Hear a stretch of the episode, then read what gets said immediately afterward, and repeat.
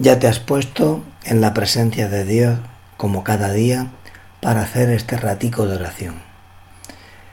Y hoy quería ayudarte yo en este rato, mm, ya que aprovechando que estamos en estos días de, en este tiempo de cuaresma, pues algo que, que nos va a ayudar mucho en, a nuestra conversión, que es la confesión sacramental, el sacramento de la penitencia. Imagino que te habrá pasado alguna vez, sobre todo en verano, que te duchas varias veces al día, ¿no? Te has duchado al levantarte, luego has llegado a mediodía a casa y un poco sudado, pues te has duchado antes de comer, luego por la tarde has hecho deporte, otra ducha. Bueno, pues, y es que sabemos que cuanto más limpios estamos, más sanos. Por eso he querido titular así la meditación, ¿no? Y pues lo mismo pasa, con nuestra alma pasa igual en determinadas ocasiones pues nos ensuciamos mucho y tenemos que acudir a la confesión para recuperar esa gracia de Dios que perdemos por el pecado. ¿no? Pero otras veces pasa un tiempo y no tenemos una falta grave. Incluso pueden pasar semanas o meses.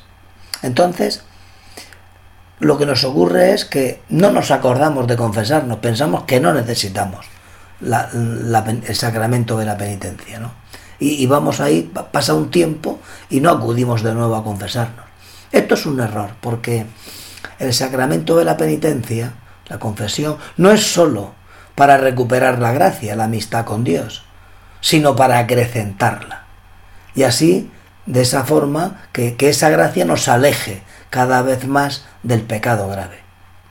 Quizá tú has participado alguna vez en esas charlas que van a dar a los colegios, a los niños pequeños de, primaria, y les hacen la prueba de mirar al microscopio las manos después de habérselas lavado bien con jabón. Y se comprueba que todavía tienen microbios.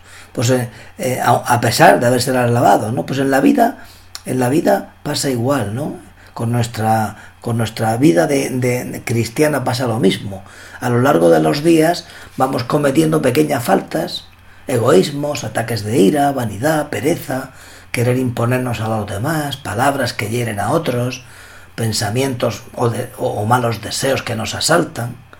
Y estas pequeñas debilidades van empañando un poco nuestra visión de la vida, ¿no?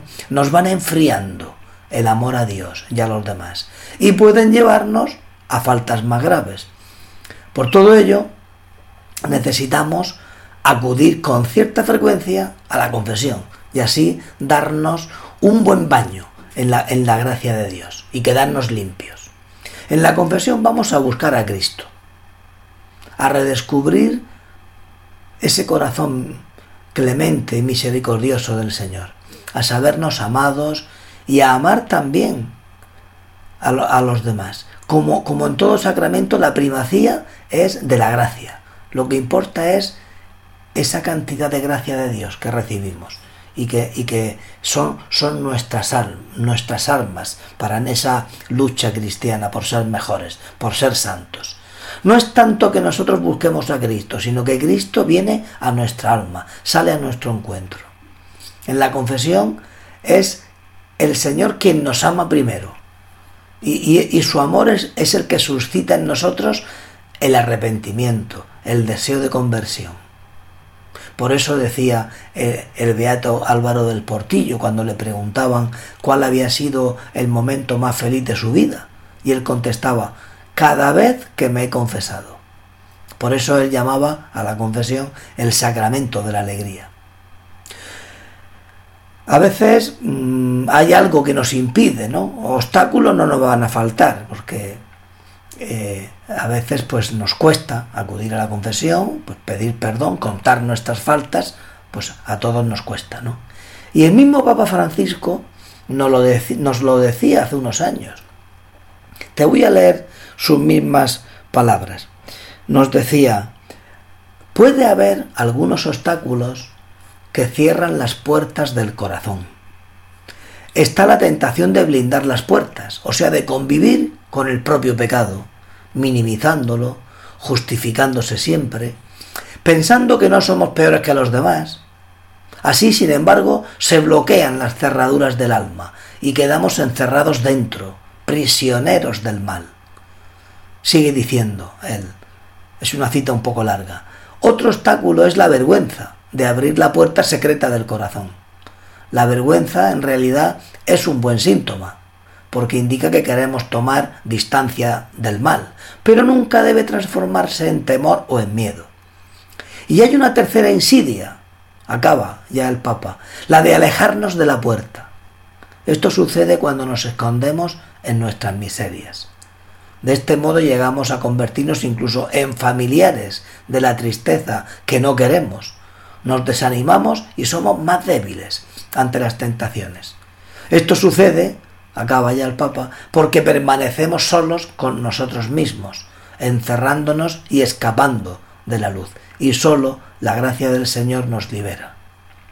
Acaba aquí la cita del Papa. Explica muy bien a veces los obstáculos que encontramos para confesarnos. Además, el Señor nos quiere más cuando le mostramos nuestras debilidades. Incluso en la vida normal, con el, el trato con el resto de personas, cuando aparecemos débiles delante de los demás, la gente nos quiere más. Por tanto, vamos a acudir al sacramento de la penitencia, por lo menos cada 15 días o cada mes, y siempre que nuestra conciencia nos abuse de pecado grave. Fíjate en el consejo que nos da San Agustín. Dice, nunca falta que perdonar. Somos hombres.